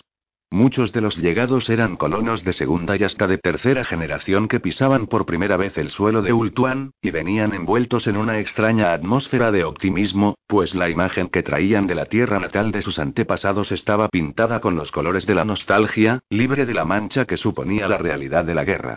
Los Druchilli no permanecieron por entero de brazos cruzados, y continuaron realizando incursiones en Gracia con la intención de apoderarse del reino y establecer una ruta por tierra entre Gotique y Nagarite. La flota de Eataine todavía controlaba los mares, y a menudo interceptaban las naves que transportaban suministros al reino Nagaroti desde los territorios ocupados en el este. Por boca de elfos liberados en esas acciones de abordaje, los súbditos del rey Fénix se enteraban del terror que asolaba Cotique. Una hechicera cainita, de nombre Lebron y nacida en las colonias, lideraba a los Druchi invasores. La población había sido esclavizada y obligada a trabajar en los campos y en las minas al son de los latigazos para proveer una garite de alimentos y de minerales. Los focos de resistencia habían sido exterminados, y todo aquel que simplemente mirara mal a los capataces Druchi era arrastrado hasta uno de los numerosos templos de Kaine que habían proliferado a lo largo y a lo ancho del reino. El miedo regía Gotique, y los esclavos creían que habían sido abandonados a su suerte.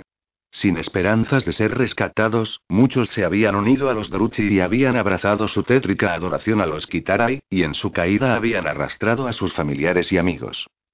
Estas noticias eran lo que más perturbaba a Calegor. Había que cortar de cuajo el más leve indicio de que la colaboración con los Druchi era posible. La alianza de los reinos era frágil, y un nuevo revés haría saltar por los aires todo lo que se había construido hasta el momento y la causa común se vería dividida en intereses individuales. Caledor durmió mal durante todo el año. Vivía con la expectativa de que le anunciaran una nueva ofensiva Druchi en cualquier momento, y desde el episodio del yunque de Baúl, sufría ataques provocados por las secuelas de la explosión que Optek había desencadenado con el martillo de Baúl.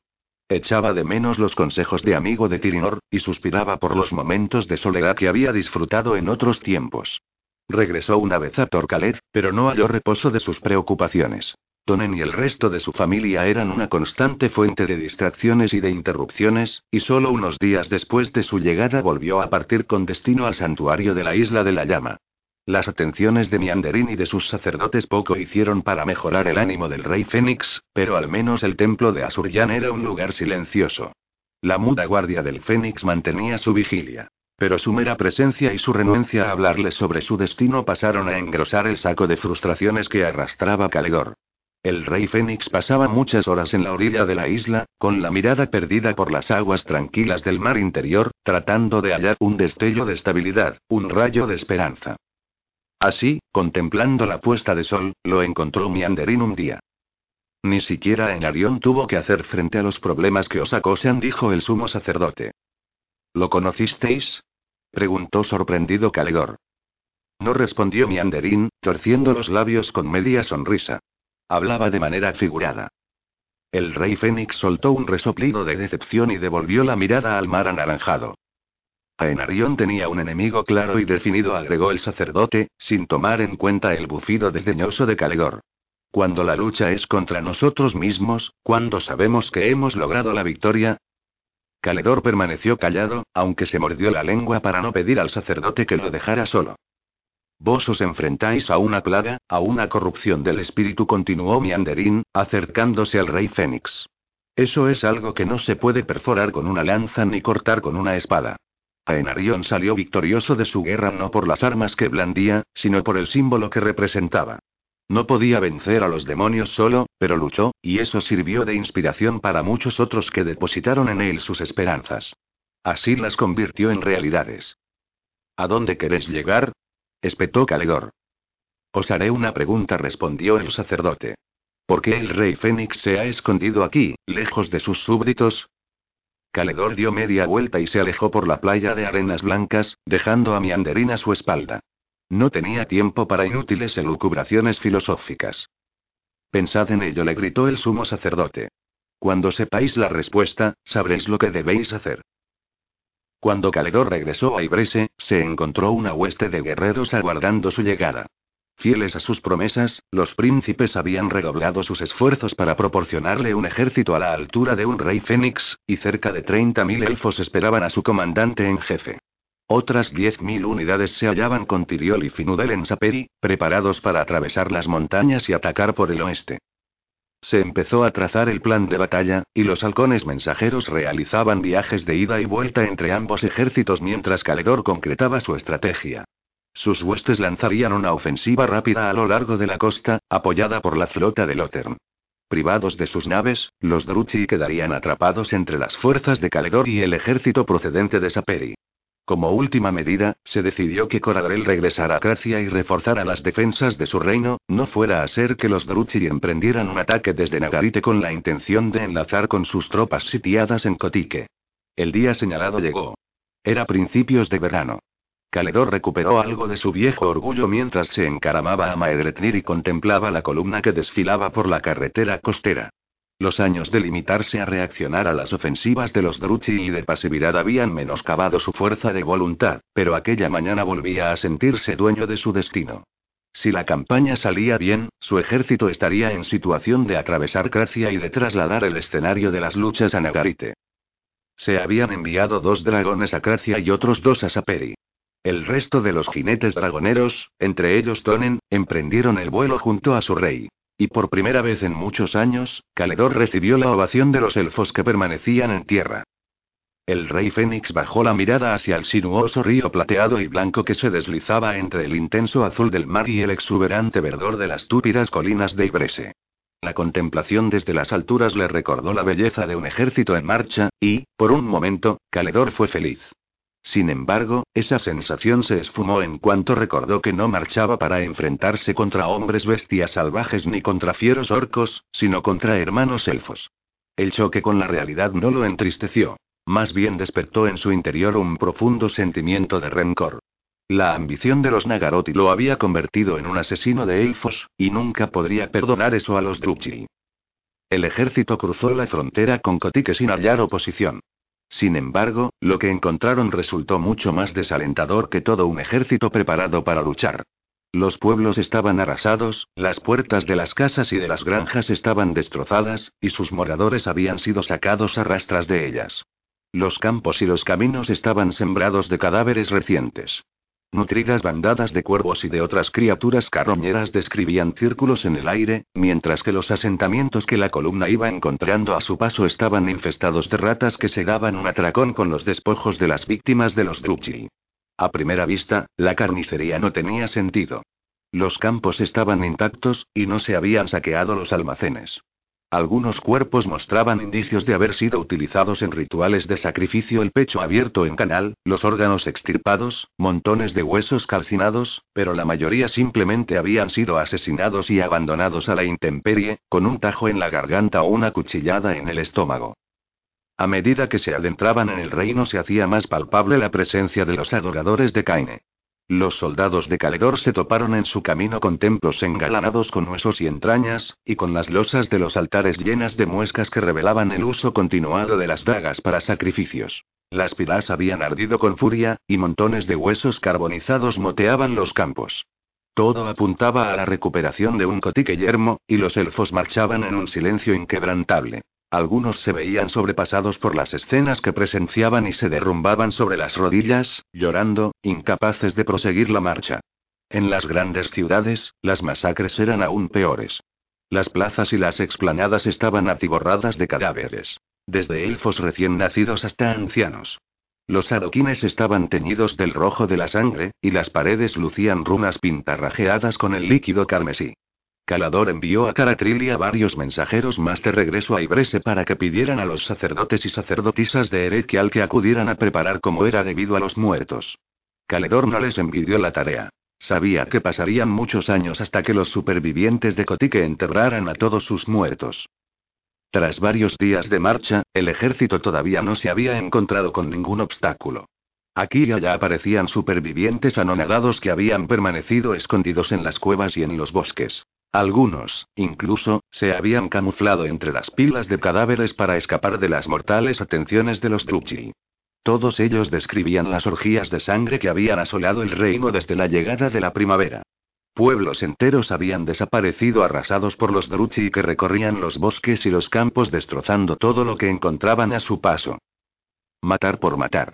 No tenía sentido. Ni siquiera las atrocidades de los cainitas podían explicarlo. Según pasaron los días, se hizo evidente que no hacía demasiado tiempo que los Druchi habían abandonado Kotique. Un poco más al norte aparecieron más refugiados, primero a docenas, luego a centenares, que descendían de las altas montañas. Finalmente, las tropas de Caledor se encontraron con las de Finudel y Tiriol, que llegaban acompañadas por más de 3.000 elfos que habían escapado de la masacre. El enemigo ha sido llamado a Garite, dijo Tiriol. Desconozco con qué objetivo. ¿Qué sentido podía tener esta carnicería?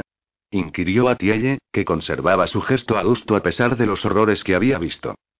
La ira respondió Tiriol. Los cainitas actúan cegados por la ira. En esta ocasión, tal vez azuzada por la llamada a Nagarite. Cuando se enteraron de que debían marcharse, resolvieron asesinar cuanto pudieran antes de partir. Las noticias desalentadoras no habían acabado. Cuando llegaron a Anirain, la capital, se encontraron con que la ciudad era un vasto conjunto de estructuras carbonizadas. Las paredes de los edificios habían desaparecido, y de las construcciones apenas quedaban los cimientos. La masa informe de cuerpos que hallaron en todos y cada uno de los comercios, viviendas, torres y palacios, daban testimonio de lo que había ocurrido.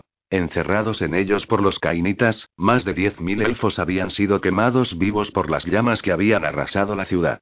Tal era el hedor a carne chamuscada, que el ejército se vio obligado a trasladarse. Las deserciones en las filas de las compañías se incrementaron significativamente, pues centenares de elfos angustiados huían a sus hogares. El ánimo de Caledor era un reflejo de la devastación que lo rodeaba. Ocho días antes había visto una puerta entreabierta para el optimismo, una semilla para la esperanza de la que, alimentándola, habría brotado el árbol de la victoria. Pero todas esas ideas eran un recuerdo remoto mientras contemplaba a los soldados, con las bocas embozadas con pañuelos, sacando los cadáveres de los escombros. Una labor que parecía que iba a durar una eternidad. Su ira ya se había agotado. Ya no le quedaba odio para los autores de aquella matanza. De unas cotas que superaban todos los límites, de una maldad tan oscura que no podía verse. Caledor se alejó de las tropas y ascendió a las montañas a lomos de Maegretnir. Pidió al dragón que lo dejara solo y fue a parar a un tranquilo lago de montaña. Se sentó en la orilla y contempló su reflejo en el agua. Pasó llorando toda la noche. Desde el crepúsculo hasta el alba, Caledor dio rienda suelta al dolor que había ido acumulándose en su interior durante trece años. Vertió lágrimas por los fallecidos, por su primo Tirinor y por los miles de elfos a quienes se había arrebatado la vida. Lloró por su hijo, por el mundo en el que estaba creciendo y que permitía que ocurrieran esas atrocidades.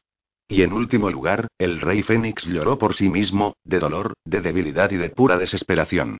Cuando amaneció, Caledor puso orden en su cabeza y voló de regreso a su ejército. El mundo no había acabado, ni los Druchi se habían alzado aún con la victoria. Sin duda, la retirada de las tropas enemigas de Kotik revelaba un nuevo giro en el desarrollo de la guerra. Un cambio que Caledor estaba resuelto a recibir preparado. Los lamentos de los prisioneros resonaban en las vastas paredes de piedra. Los gemidos y los aullidos desesperados retumbaban amplificados en la vasta mazmorra en la que permanecían encadenados. Varios elfos ataviados con túnicas negras estaban plantados delante de los prisioneros, armados con dagas cuyas hojas refulgían con inscripciones de runas macabras. Una de las celdas alojaba un horno de carbón que un par de esclavos, con las espaldas llenas de cicatrices y dotados de fuelles, se encargaban de mantener llameante. Junto a la forja se encontraba Otek, enfundado en su panoplia, con el martillo de baúl en una mano y un fajo de pergaminos en la otra. Estaba estudiando sus anotaciones cuando Morati entró como una exhalación seguida por tres hechiceras. Detrás de ellas llegaron más esclavos, con los ojos extraídos para que no pudieran ver la carga que transportaban. En el interior del féretro atado con correas a las espaldas de los elfos iba Malekith, cuyo cuerpo devastado yacía sobre cojines de seda, oculto bajo una sábana moteada de sangre. Sus ojos miraban fijamente desde su máscara de carne chamuscada, y los aullidos de los prisioneros se intensificaron al posar sus miradas en aquella visión espantosa. A la orden de Morati, los esclavos depositaron el lecho del príncipe en el centro de la cámara y luego fueron conducidos fuera de la mazmorra, azotados por sus capataces. Tendrá que levantarse, dijo Otek, deslizando sus ojos ciegos hacia el príncipe recostado. No puedo, farfulló Malekith. Las llamas me arrebataron las fuerzas. Será breve, dijo el sacerdote de Baúl, con una sonrisa ladina. Pronto seréis más fuerte de lo que fuisteis nunca. Yo te daré la fuerza, añadió Morati. La reina enfiló a trancos hasta una prisionera, la agarró de la larga y enmarañada melena y la obligó a postrarse. Con la otra mano hizo una seña al acólito que tenía al lado, y éste le entregó su daga. La reina hechicera empezó a entonar un conjuro. Las palabras salían escúpidas, ásperas, como si fueran insultos, de sus labios enrojecidos. La cautiva se contorsionaba sin fuerzas, apresada por la mano de Morati, y sus ojos deambulaban por la mazmorra buscando una salida. Con un movimiento fugaz, la reina rebanó la garganta de la elfa y devolvió la daga a su dueño. Luego, sostuvo el cadáver cogido por el pelo, y con la mano libre formó un cuenco que llenó con la sangre que manaba de la herida y se la tragó. Su rostro quedó teñido de carmesí. Una figura penumbrosa brotó alrededor de la muchacha muerta, y una especie de serpientes hechas de sombras se arremolinaron en torno a ella, hurgando en la herida abierta de su garganta. Morati arrastró el cuerpo hasta Malekith, dejando un rastro de sangre en el árido suelo de piedra. La criatura de sombras las siguió, con sus oscuros zarcillos fluctuando, buscando el preciado líquido que ansiaba. Bebe, dijo Morati, utilizando de nuevo la mano para recoger un poco de sangre y llevarla a la boca sin labios de su hijo. Malekith lamió el fluido rojo como un animal, y sintió unos dolores tremendos al tragarlo. La sombra se deslizó por el brazo de Morati, salpicada de gotitas de sangre y reptó por sus hombros para erguirse junto a Malekith. El ente informe vaciló un momento, dando unos toquecitos con sus extremidades etéreas en la sangre que caía por la barbilla descarnada del príncipe. Cuando esas gotas desaparecieron, la sombra se contrajo y se introdujo por la boca abierta de Malekith. El príncipe Nagaroti empezó a jadear y se estremeció, sacudiendo el cuerpo de un lado a otro. Sus ojos sin párpados permanecían clavados en su madre, y se golpeaba las caderas con los puños apretados. Al cabo, con otro estertor, se derrumbó sobre el féretro, con los dedos temblando, y permaneció inmóvil unos segundos. La risa tranquila de Malekith silenció los lamentos de los prisioneros y secó sus lágrimas. Con una lentitud extremadamente cauta, el príncipe se incorporó y se quitó de encima la sábana ensangrentada. La vida da vida, dijo el príncipe. Su voz había recuperado algo de su timbre de antaño.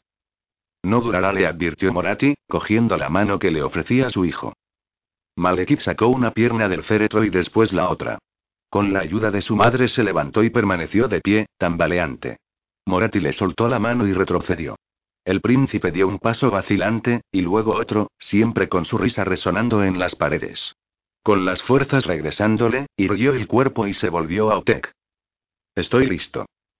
El sacerdote asintió e hizo una indicación a sus ayudantes. Cada uno de ellos sujetaba una pieza metálica negra, de líneas curvas y recubierta de runas. Algunas eran reconocibles. Un peto, unos avambrazos, una gorguera, unos guanteletes. Otras parecían traídas de otro planeta, pues tenían unas formas extrañas, arrastraban largos tramos de malla negra, o estaban sujetas con unas bisagras que parecían mal colocadas. Se introdujo la primera pieza en el horno. Los esclavos recibieron una ráfaga de latigazos para que incrementaran el ritmo con los fuelles. Oteg musitó plegarias a Baúl mientras avivaba las llamas, hasta que el fuego empezó a arder con furia. El sacerdote introdujo las manos en el horno y retiró la pieza de armadura.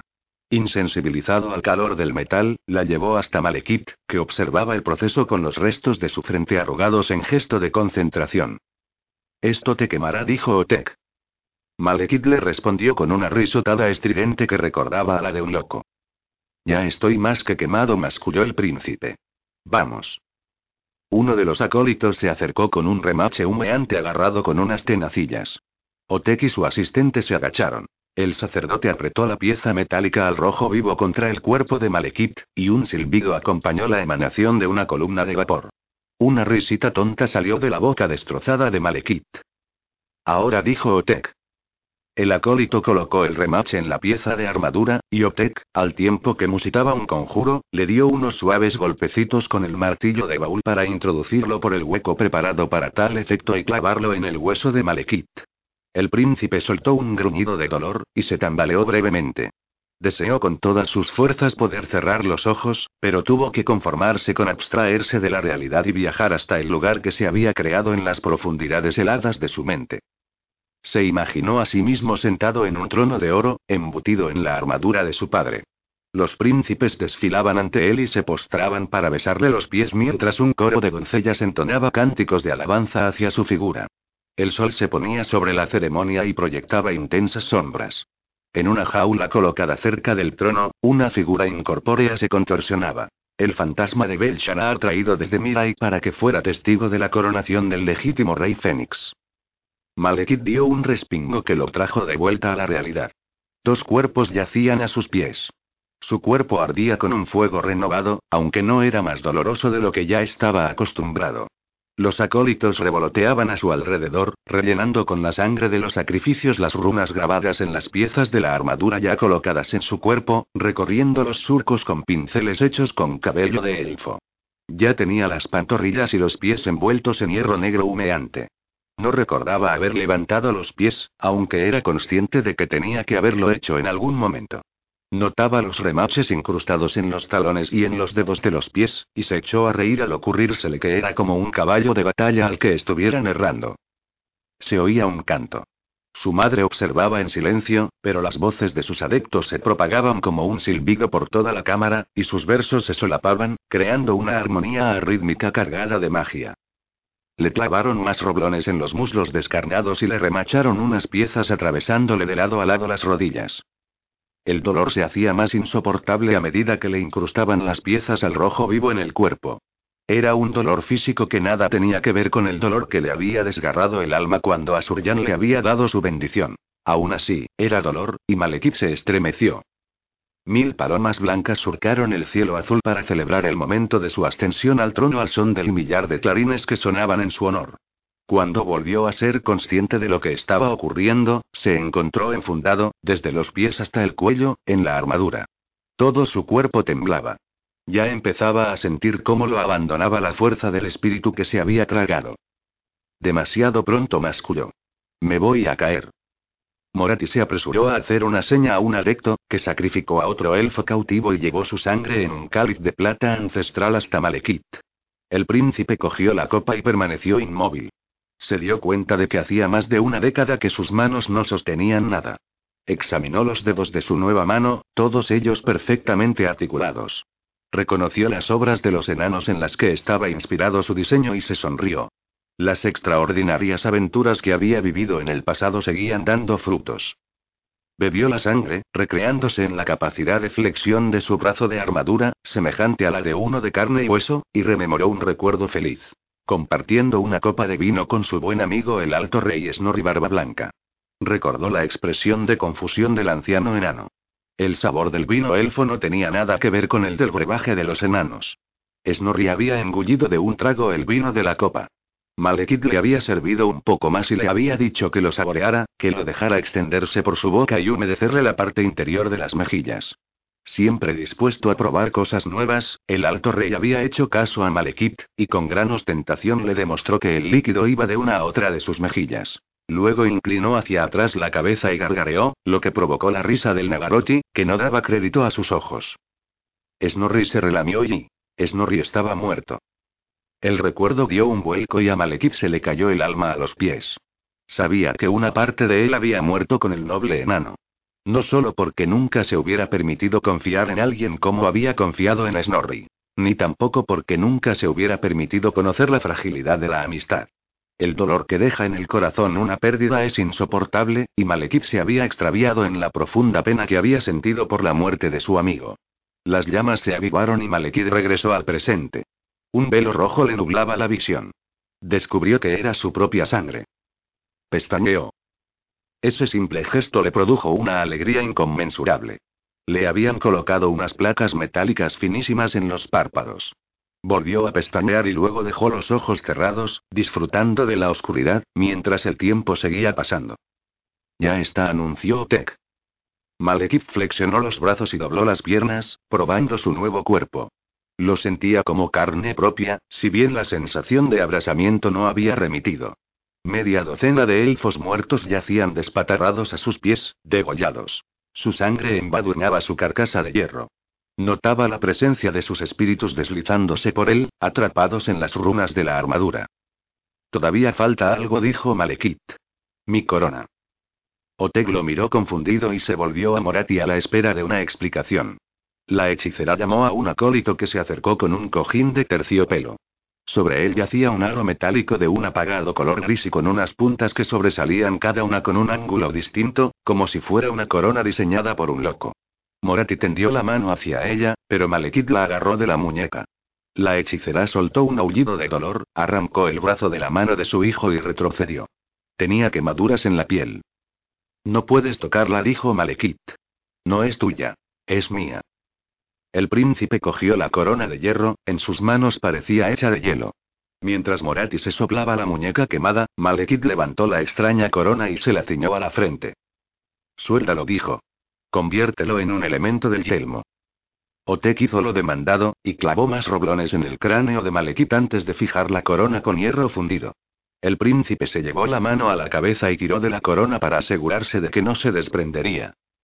Satisfecho, volvió a cerrar los ojos y dejó que su mente abandonara su cuerpo, saboreando la magia negra que bullía en la cámara de la mazmorra. Advirtió las ráfagas de energía y, montada en ellas, su mente salió disparada por el techo de la sala y cruzó las numerosas plantas en las que estaba dividido el palacio de su padre, como un meteorito que ha sido llamado de regreso a las estrellas.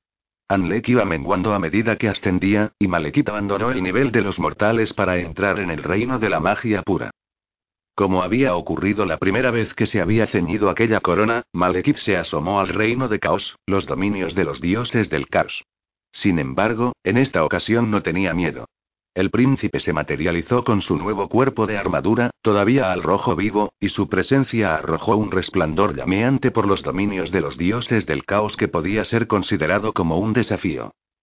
Malekith experimentó unas sensaciones que no podían captarse con sentidos mortales. Los dioses del caos estaban depositando lentamente su atención en él. Soy Malekith. Declaró. Una espada llameante apareció en su mano. Hijo de Enarión, la pesadilla de los demonios. Escuchad mi nombre y recordadlo. Soy el rey legítimo de los elfos. Como un cometa de energía, Malekith regresó a su cuerpo. Las runas de su armadura hicieron erupción y arrojaron llamas negras mientras él se reincorporaba a su caparazón artificial. Abrió los párpados metálicos y dejó al descubierto sus globos oculares de fuego negro. Examinó a los elfos congregados a su alrededor. Le parecieron pequeños e insignificantes. Su voz retumbó de una manera extraña al salir de su yelmo y rebotar en las paredes de la cámara. He vuelto, aseveró. Rendidme homenaje. Todos los presentes obedecieron rápidamente y se arrodillaron, salvo una elfa, que lo miraba con una expresión de felicidad incontenible. ¡Viva Malekith! gritó Morati, con lágrimas doradas resbalándole por las mejillas. ¡Viva el rey brujo de Ultuan!